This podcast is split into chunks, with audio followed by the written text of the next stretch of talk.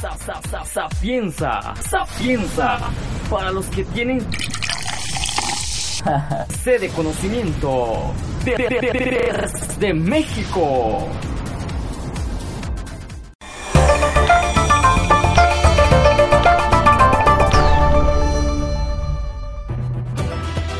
Ahora comenzamos con GeoNews de Simsa México, descubriendo los misterios de un planeta vivo.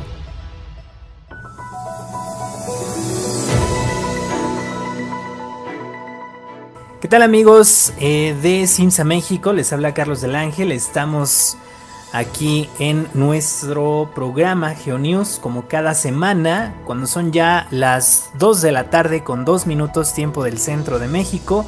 Estamos transmitiendo en vivo también para eh, Sapienza Radio, así es que les agradecemos a todos los que nos están escuchando y también a todos los que están ahí en el podcast pendientes de nuestras transmisiones. Pues estamos el día de hoy comenzando este tema. Les recordamos que eh, estamos en redes sociales, tenemos eh, nuestras redes sociales ahí en Facebook y Twitter, estamos como Simsamex. También en Facebook, bueno, es, tanto Facebook como Twitter estamos eh, con la misma, la misma cuenta. También nos pueden escribir a través de nuestro correo electrónico, es igea, es contacto. Ahí nos pueden ustedes enviar sus eh, mensajes, ideas críticas, sugerencias. Así que bueno, pues vamos a, vamos a comenzar nuestro programa. El día de hoy, un programa especial sobre los sistemas de alertamiento sísmico a nivel mundial, cuáles son los que existen y bueno, pues cómo funcionan cada uno, cada uno de ellos. Por ahí vamos a estar hablando también de las notas importantes de esta semana, así como el reporte que realizamos semanal sobre la actividad sísmica y la actividad volcánica. Mientras tanto, les invitamos a que nos escriban directamente en nuestro chat ahí en YouTube. A los que nos están viendo a YouTube también les enviamos un saludo. Igualmente les eh, informamos que tenemos nuestro WhatsApp, el WhatsApp de cabina de Sapienza Radio es 55 45 61 35 86. Mientras tanto vamos a un corte y continuamos para entrar de lleno después con este tema y algunas otras notas importantes. Regresamos.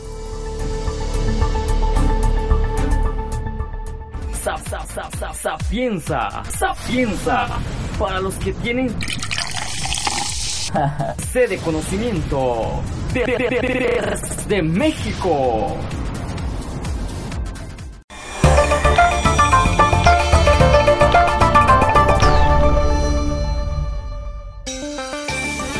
Sigue escuchando GeoNews. Continuamos.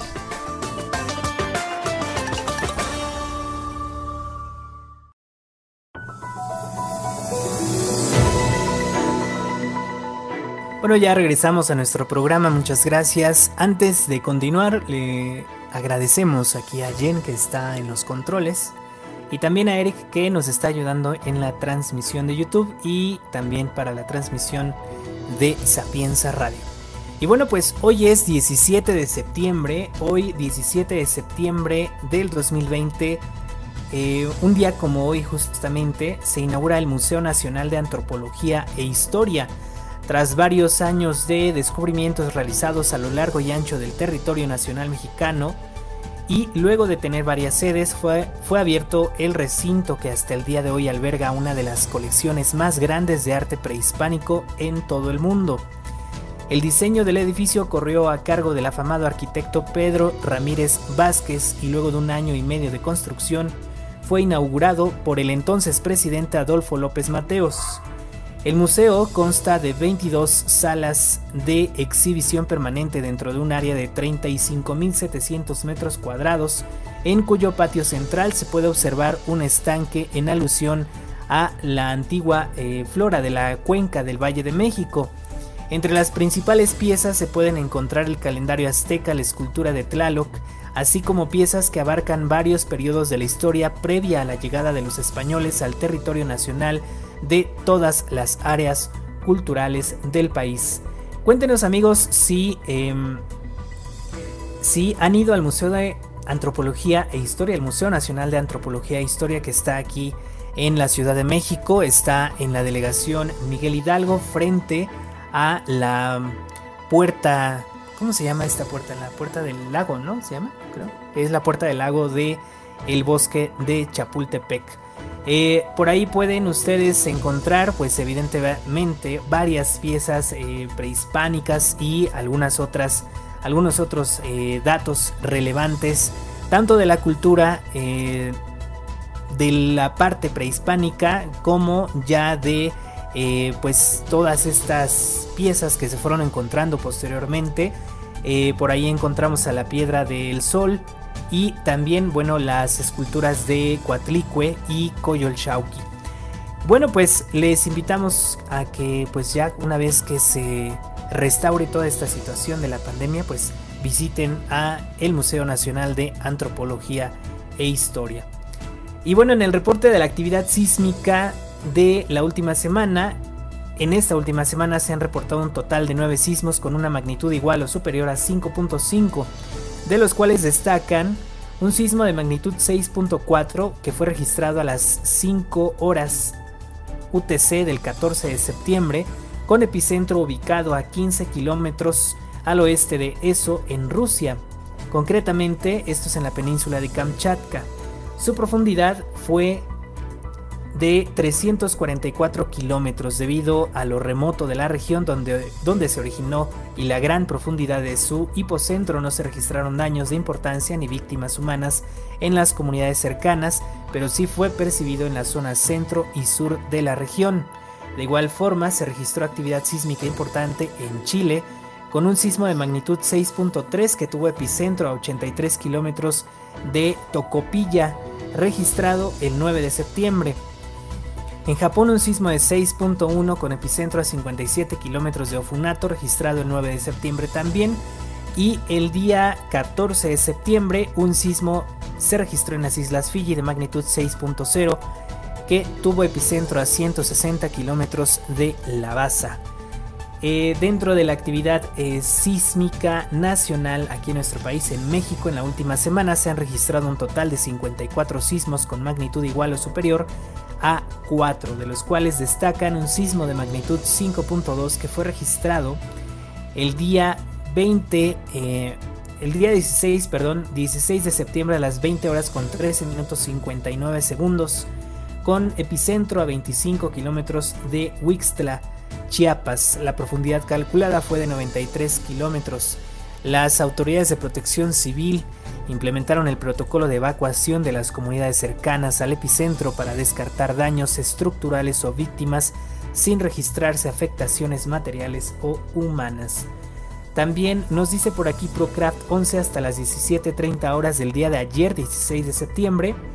Se han registrado 11.761 réplicas del sismo de magnitud 7.4 ocurrido en Oaxaca el pasado 23 de junio. La más grande fue de magnitud 5.7 y les recordamos que este fue un reporte que emitió el día de ayer a las 5.30 horas el Servicio Sismológico Nacional en sus cuentas de redes sociales. Dentro de la actividad volcánica a nivel global tenemos que el volcán Sinabung en Indonesia está reportando o están reportando justamente en este volcán columnas de gases y vapor de agua de hasta 500 metros de altura sobre el cráter del volcán entre el 9 y el 15 de septiembre. El nivel de alerta permanece en 3 dentro de una escala de 4, con un área de exclusión de 3 kilómetros desde el cráter y 5 kilómetros en la zona sureste del edificio volcánico. También se reporta actividad constante en el volcán Pacaya, en Guatemala, actividad estromboliana, con bloques que alcanzaron hasta 200 metros de altura. También en el volcán Reventador en Ecuador, ligeras explosiones con algunos bloques deslizándose sobre las laderas del volcán, así como ligeras emanaciones de gas. Es lo que tenemos hasta este momento, es lo que tenemos hasta el día de hoy. Eh, y nos falta nada más el reporte de la actividad del volcán Popocatépetl. En las últimas 24 horas, mediante el sistema de monitoreo del volcán Popocatépetl se registraron o se identificaron 52 exhalaciones. Adicionalmente, se registraron 634 minutos de tremor. Muy probablemente los eventos estuvieron acompañados por emisiones de gases y cenizas que debido a las condiciones de nubosidad no se pudieron corroborar. Al momento del reporte se mantiene visibilidad parcial hacia el volcán, sin embargo durante las primeras horas de la mañana se pudo observar emisión de ceniza y gases volcánicos que se dispersaron hacia el noroeste. El semáforo de alerta del el volcán Popocatépetl se encuentra en amarillo fase 2. Eh, muchas gracias a los que nos están eh, escribiendo a través de YouTube, del chat de YouTube. Saludos a Melvin, a Melissa, o más bien a Melanie, que nos está escribiendo también por ahí en el chat. Muchas gracias, saludos cordiales. También a Alexander Rivera, muchas gracias por ahí. Eh, nos están viendo desde Perú, Centro de Información y TVI Perú. Muy buenas tardes, nos dice. Muchas gracias. Nosotros nos vamos a ir a un corte. Y regresando vamos con esta nota del día que justamente esta semana ha estado bastante en la boca de varios científicos. Eh, les recordamos que eh, esta nota es acerca de la posible... acerca de la posible el posible descubrimiento de vida microbiana, donde la mayoría de los, eh, pues no sé, de las páginas de internet, algunas de ellas amarillistas incluso nos están diciendo que se encontró vida en Venus, lo cual es, no es del todo cierto, pero vamos a estar hablando de eso justamente después del corte. Nosotros continuamos aquí en Simsa México, no se despeguen.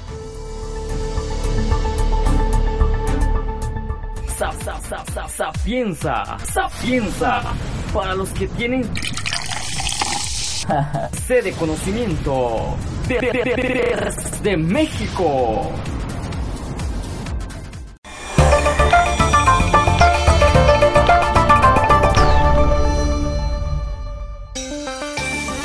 Sigue escuchando GeoNews. Continuamos.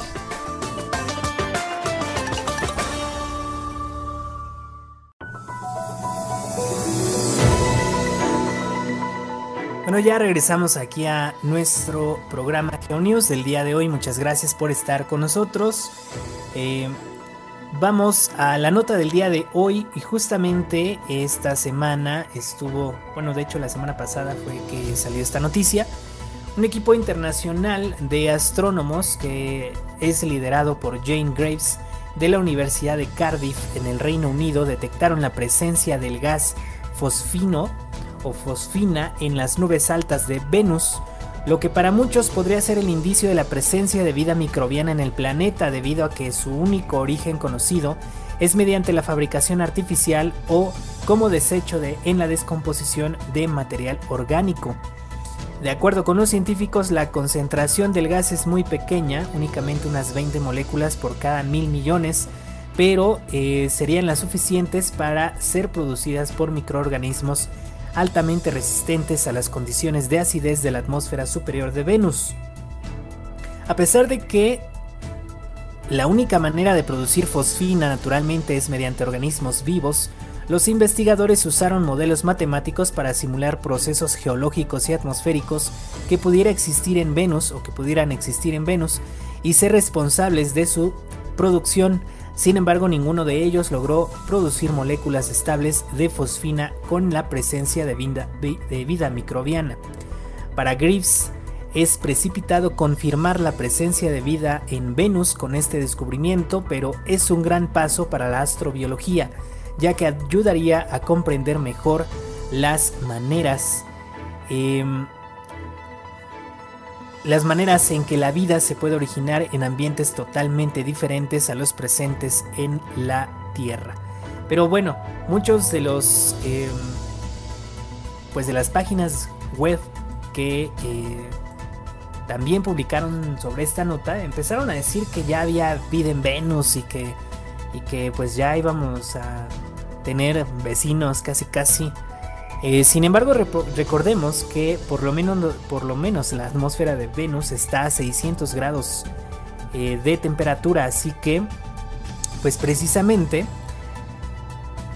precisamente, este, podría ser posible que ciertos microorganismos sí resistan justamente a esta, eh, a esta temperatura, pero pues obviamente no sería una forma de vida como la conocemos, solamente es vida microbiana o podría ser en todo caso vida microbiana.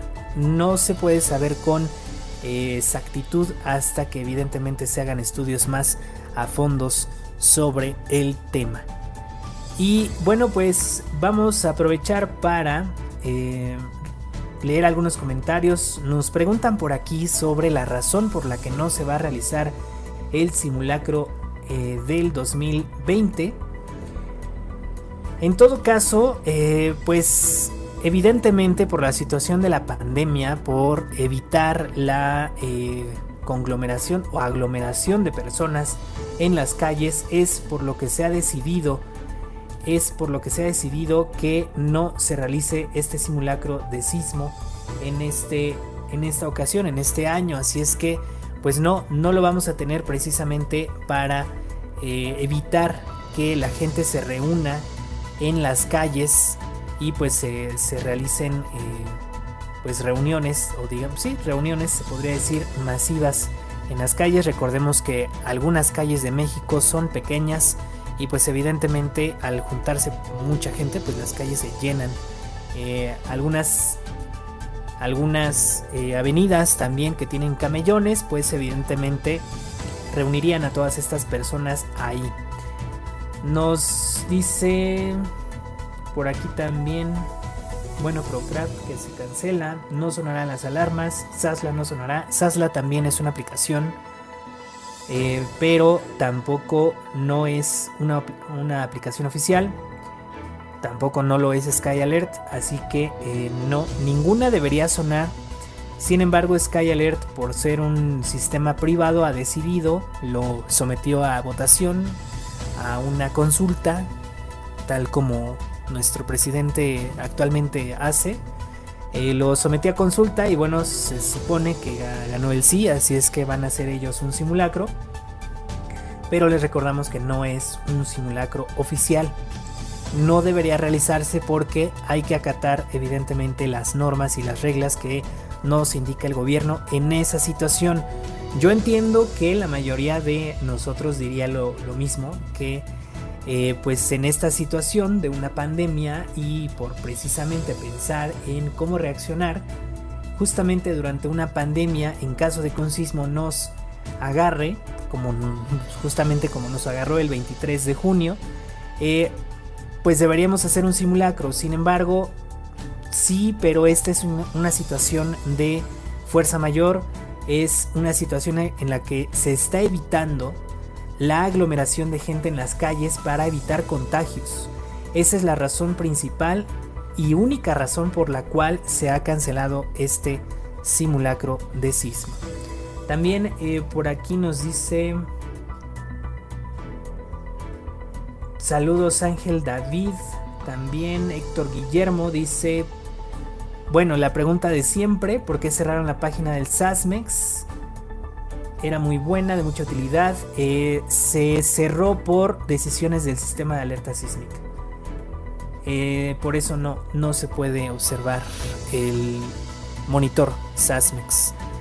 bueno, pues vamos a entrar con nuestro tema principal porque justamente el día de hoy vamos a estar hablando sobre sistemas de alerta sísmica que hay alrededor del mundo, porque no solamente el mexicano, el mexicano fue el primero que inició a construirse después de 1985, eh, después del terremoto del 19 de septiembre de aquel año, y justamente ante la ocurrencia de grandes sismos y la posibilidad, la imposibilidad de predicción sísmica con los estudios actuales, varios países han desarrollado complejos sistemas de alertamiento que han funcionado de manera adecuada, advirtiendo a la población una vez que se produce el sismo, un, un sismo lo suficientemente fuerte como para causar afectaciones. Varios países han desarrollado un sistema de alerta temprano ante sismos luego de sufrir grandes desastres como en Chile, Estados Unidos y México y que han servido de modelos para otros sistemas de, eh, sistemas de alerta como en Turquía y Rumania. Justamente el caso de Japón es uno de los más conocidos. El caso japonés es tecnológicamente complejo. Consta de más de 4.000 sensores instalados en todo el archipiélago y es operado por el Servicio Nacional de Meteorología e Hidrología. Este centro emite una alerta cuando el sismo supera la magnitud 5 en escala de Shindo o 4.5 en la magnitud del momento. Durante el el temblor, algunas estaciones como la televisión estatal ponen imágenes del lugar donde se produce el movimiento sísmico.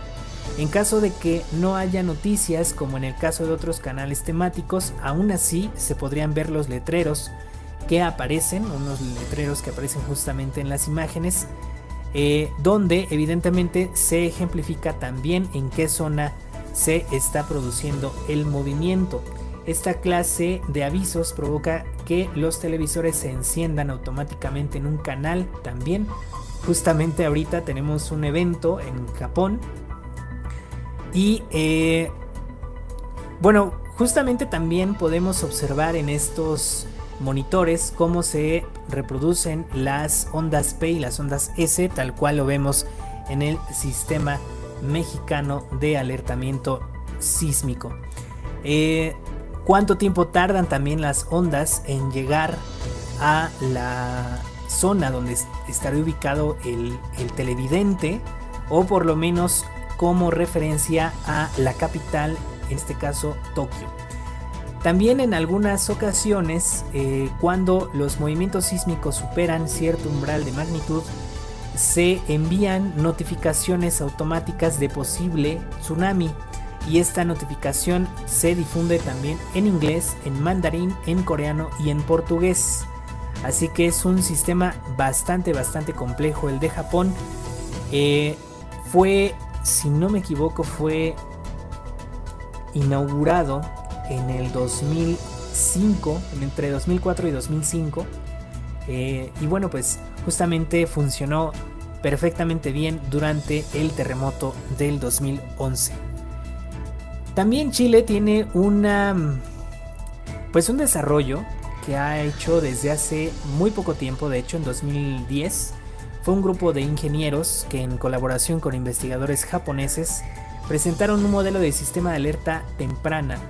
Buscaron de manera la manera de perfeccionar y adaptar las condiciones de la geografía chilena con la instalación de 60 sensores de monitoreo distribuidas entre La Serena y Concepción. Ahorita vamos a continuar hablando de este sistema de alertamiento temprano chileno después de este corte. Nosotros continuamos aquí en GeoNews, no se despeguen, regresamos.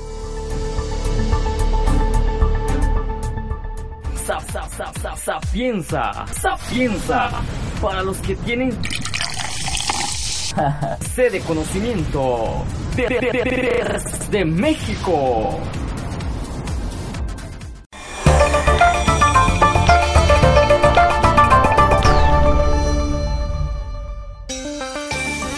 Sigue escuchando GeoNews. Continuamos.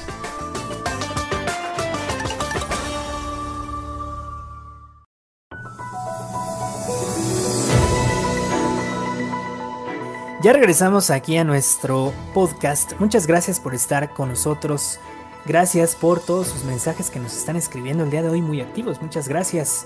Recuerden dejar su like a la transmisión, suscribirse al canal y activar la campanita de notificaciones para que YouTube les avise cuando tengamos un nuevo contenido a nuestro canal o cuando estemos transmitiendo en vivo. Así que, eh, pues muchas gracias. Nos están preguntando mucho por este señor Haroldo Maciel que justamente lamentamos que se haya enfermado de COVID hace algunas semanas. Ya se encuentra bastante bien. Lo conocemos, de hecho tenemos contacto con él en algún momento estuvimos colaborando en un proyecto de eh, tema científico, sísmico, pero pues no, no, no compartimos al 100% sus eh, comentarios justamente sobre pronóstico, bueno, no pronóstico, sobre predicción sísmica que él realiza basado en migración sísmica a larga distancia. Que eso justamente no existe sí existe la migración sísmica local eh, y él toma como referencia la migración sísmica, pero lo toma de manera pues bastante, bastante en YouTube, pero ya estamos de vuelta. Entonces estábamos hablando justamente que la migración sísmica a larga distancia no, no existe, no funciona. Un sismo que se produzca en Japón no va a, repercutir en Chile, o no va a repercutir en México, ni tampoco en California, ni nada por el estilo. Esto es lo que en esto basa el estudio este joven, este, pues este señor joven, Haroldo Maciel.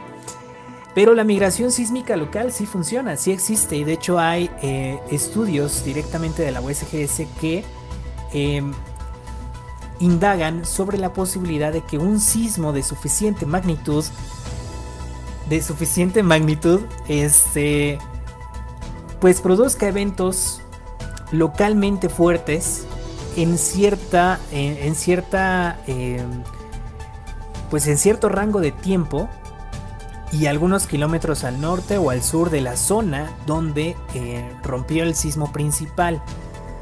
De hecho, lo vimos, vimos este efecto en el sismo del Maule en Chile en el 2010.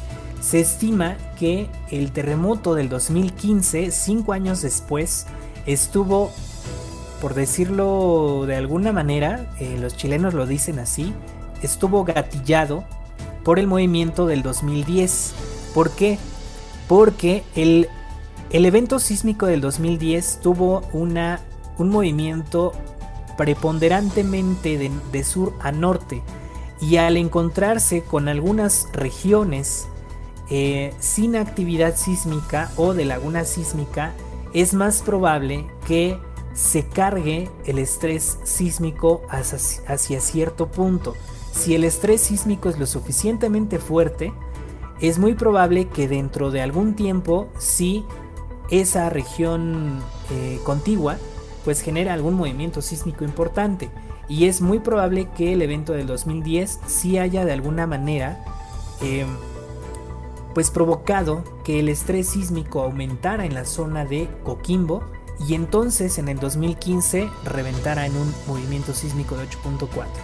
También se estima que eh, pudo haber ocurrido lo mismo en México.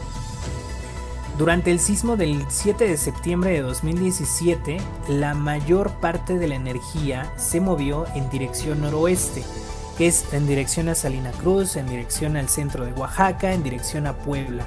Y justamente el 19 de septiembre, la zona que, que tuvo activación fue la zona central, la zona sur de Puebla y también el sur de Morelos.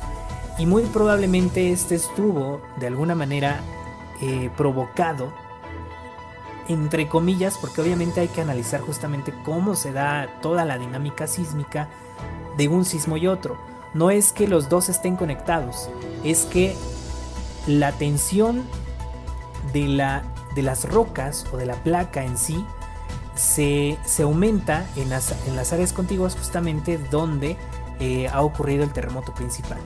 Y muy probablemente también, de alguna manera, el sismo del 19 de septiembre de 2017 en México sí estuvo relacionado no al 100%, pero relacionado al sismo del 7 de septiembre del 8.2, en, ese, en ese caso, que ocurrió en las costas de eh, Chiapas.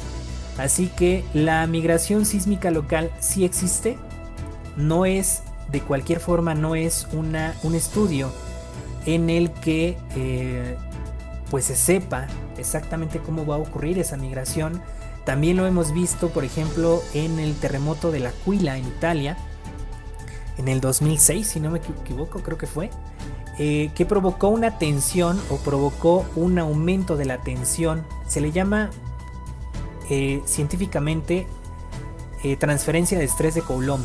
La transferencia de esfuerzos o la transferencia de estrés provocó en todo caso muy probablemente el terremoto de Amatrice, que fue en el 2000 16, si no me equivoco, 2015, algo por el estilo. No recuerdo exactamente la fecha. Igualmente en California, el terremoto de, de Searles Valley, que ocurrió en el 2018. ya, ya, ya se me están cruzando los años. Eh, pudo muy probablemente provocar el terremoto que ocurrió después, ese fue días después, en la zona de Ridgecrest, Justamente los dos movimientos sísmicos tienen casi la misma magnitud, sin embargo, sin embargo, no están de alguna manera, eh, pues, provocados por terremotos tan lejanos como podría ser eh, Indonesia, como podría ser eh, Nueva Zelanda, como podría ser Papúa, Japón, Chile, Haití, por ejemplo. No. Otra cosa que sí se ha estudiado y que se ha indagado y que es probable que sí pase ahí algo un poco extraño, pero posiblemente sí exista, es que cuando hay perigeos, que es cuando la luna está más cercana a la Tierra, esto se junta, cuando esto también se junta con lunas llenas, la fuerza de gravedad de la luna es mayor, tenemos mareas más altas y de alguna manera, en una proporción muy muy pequeña, en, un porcentaje muy muy pequeño, sí podría aumentar la actividad sísmica. Sin embargo, esto sería global y no sería localmente en una región en específico. Por ejemplo, se ha dicho que el terremoto de Japón eh, fue por el perigeo que ocurrió el 10 de marzo, creo, si no me equivoco fue el 10 de marzo. El terremoto ocurre el día 11 y que está provocado por la luna. No, no está provocado por la luna. Pero sí se ha, de alguna manera, hay estudios por ahí en que indagan sobre la posibilidad de que ese aumento de la gravedad entre la Luna y la Tierra durante perigeos, eclipses y lunas llenas aumente en una proporción muy muy pequeña, ínfima en la actividad sísmica del planeta, al igual que las supuestas erupciones o llamaradas solares, pero eso sí no está conectado de ninguna manera. Bueno, pues continuamos con nuestro programa y justamente estábamos hablando antes de irnos al corte del sistema de alerta sísmica chileno. Este, eh, esta, de alguna manera este estudio de ingeniería que se ha aplicado desde hace ya algunos años, pero que se ha abierto al público apenas hace dos años, si no me equivoco. Hay una empresa que es, eh, que es privada, más o menos como Sky Alert, pero se llama Shankura. Shankura es una empresa que ha instalado sensores tanto desde la primera región como hasta la región, a la octava región, si no me equivoco, de Chile, desde la zona de Arica y Parinacota, por ahí en Tarapacá también, en Antofagasta, en Atacama, obviamente, Coquimbo, eh, bueno, puntuales en La Serena, en Ovalle, en Viña del Mar, por ahí hay algunos sensores que están instalados y que han funcionado en los últimos movimientos sísmicos. El 10 de abril de 2018 el sistema fue puesto a prueba exitosamente cuando un sismo de magnitud 6.1 activó la alerta con casi un minuto de anticipación. Aunque se siguen implementando medidas para mejorar este y otros modelos de, alerta en el país sudamericano, las condiciones geológicas son las principales o los principales obstáculos que se deben sortear para una alerta eh, precisamente para que llegue con eh, anticipación a la población. Recordemos que siempre hay un punto ciego. Hay un punto ciego en el que eh, con las con los sensores que están ubicados justamente en la zona del epicentro no hay tiempo de anticipación ante la llegada de las ondas precisamente porque el evento sísmico está moviendo justamente la zona donde está ubicado el, el sensor y evidentemente pues no va a haber tiempo de anticipación. Nosotros vamos a un corte y continuamos con nuestro programa. Vamos a seguir hablando de Estados Unidos, de Taiwán, eh, de China, por ahí también, y de México, por supuesto. Continuamos.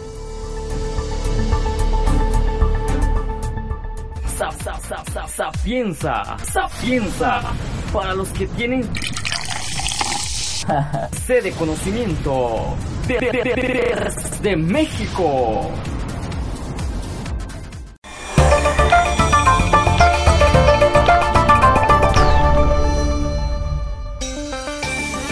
Sigue escuchando GeoNews. Continuamos.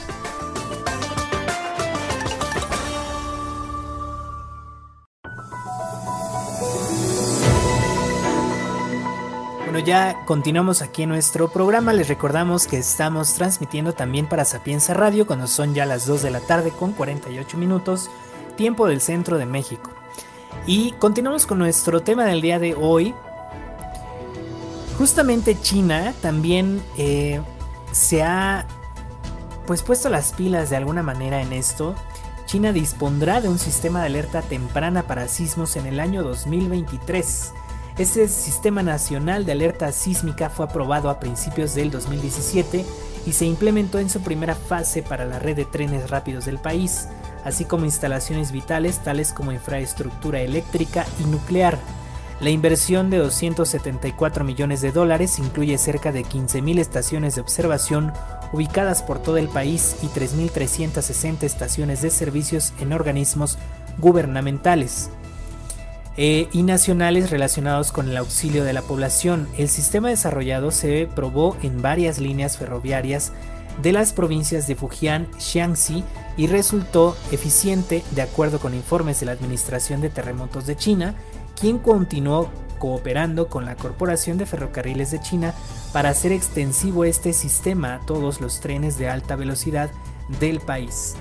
China enfrenta desafíos para sintonizar las alertas tempranas de los terremotos que ocurren en el país debido a la naturaleza del epicentro.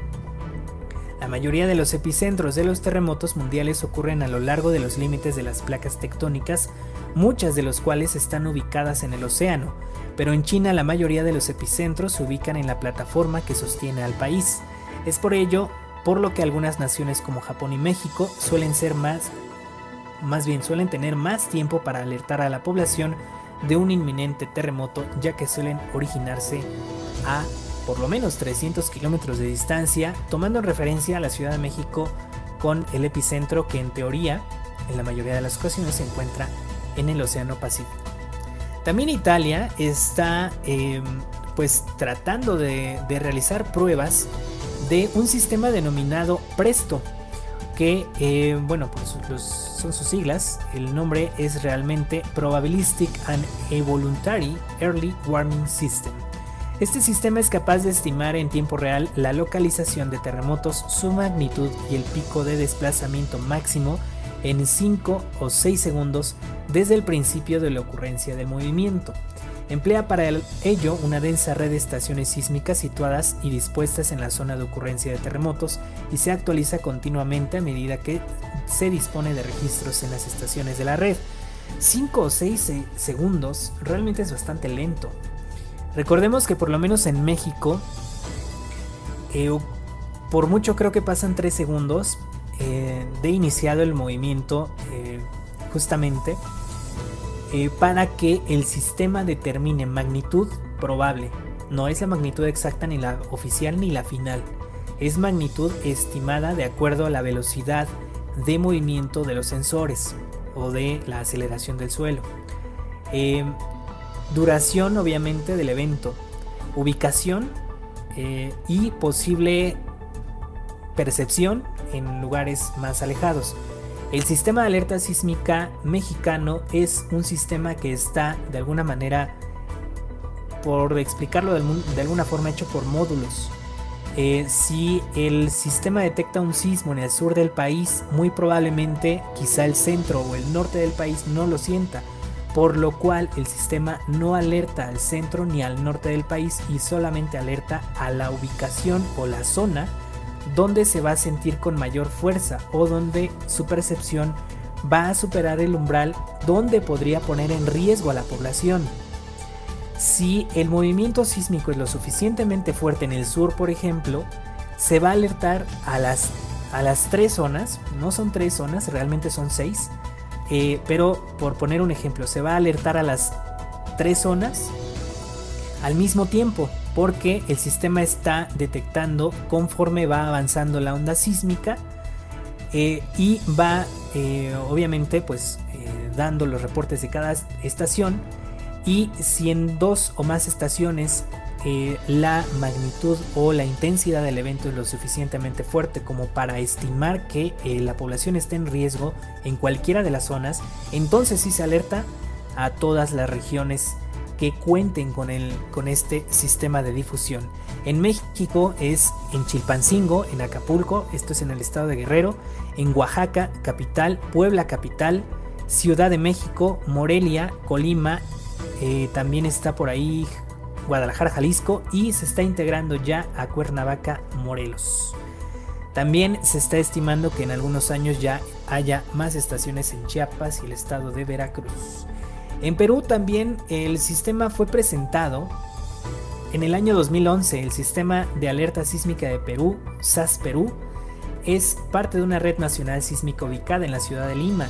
El sistema está basado en la detección de ondas sísmicas mediante sensores ubicados en las islas de Hormigas, ubicados a 60 kilómetros de la costa, dando un tiempo de 12 segundos antes de la llegada de las ondas sísmicas para la ciudad de Lima.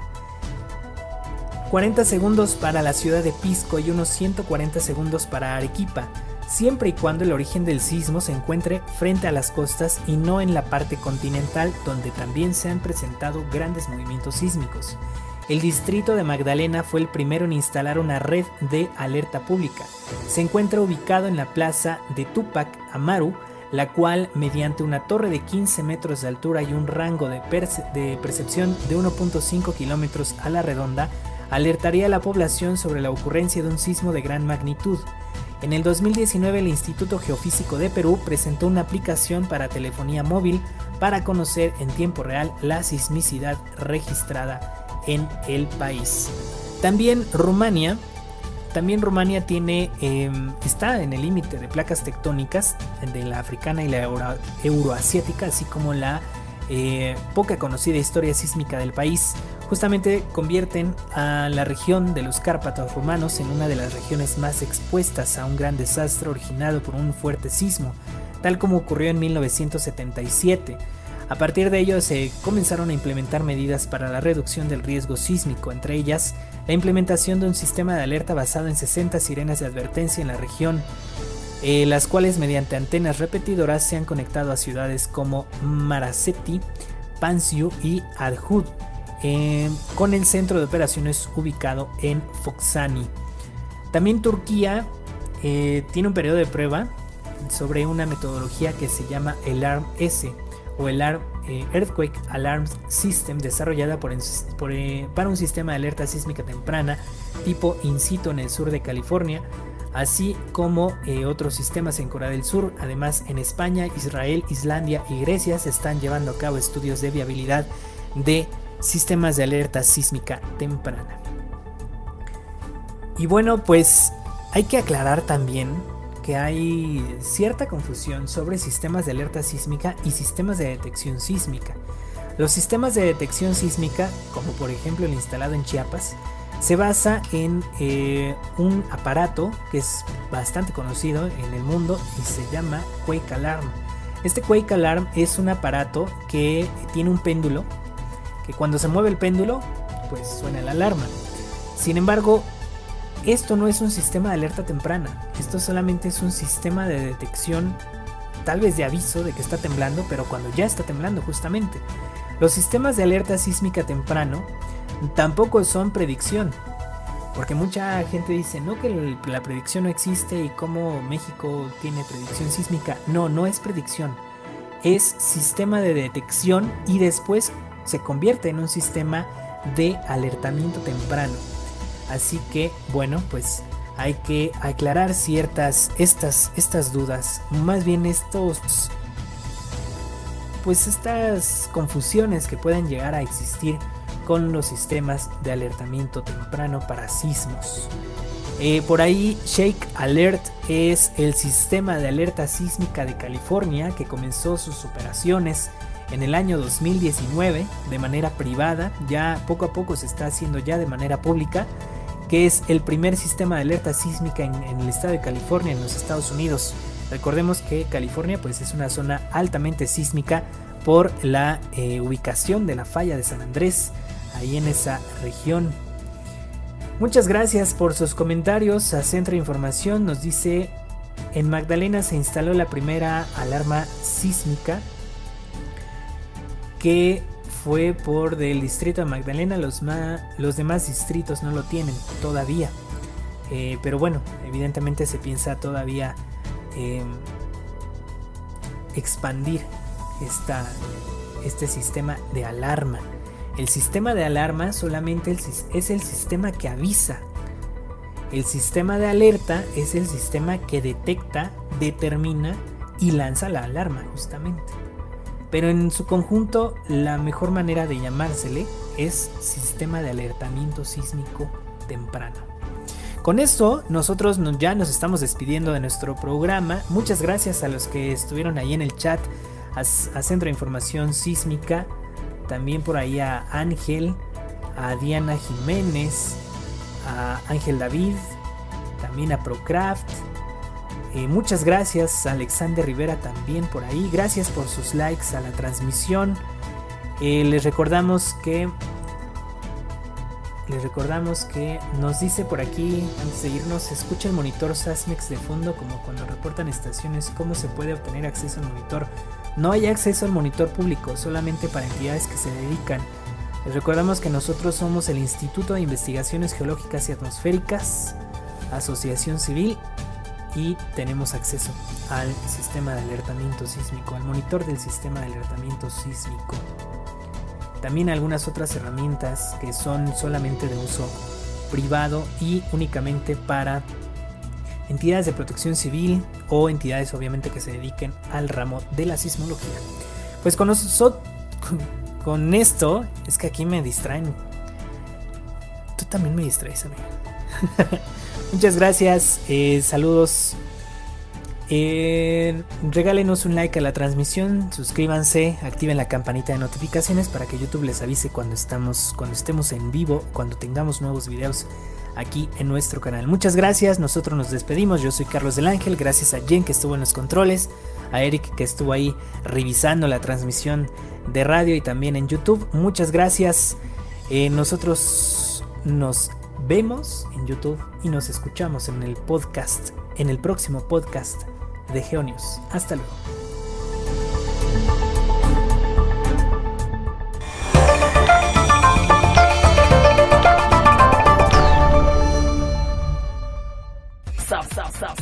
Sapienza, sapienza, para los que tienen sede conocimiento de, de México.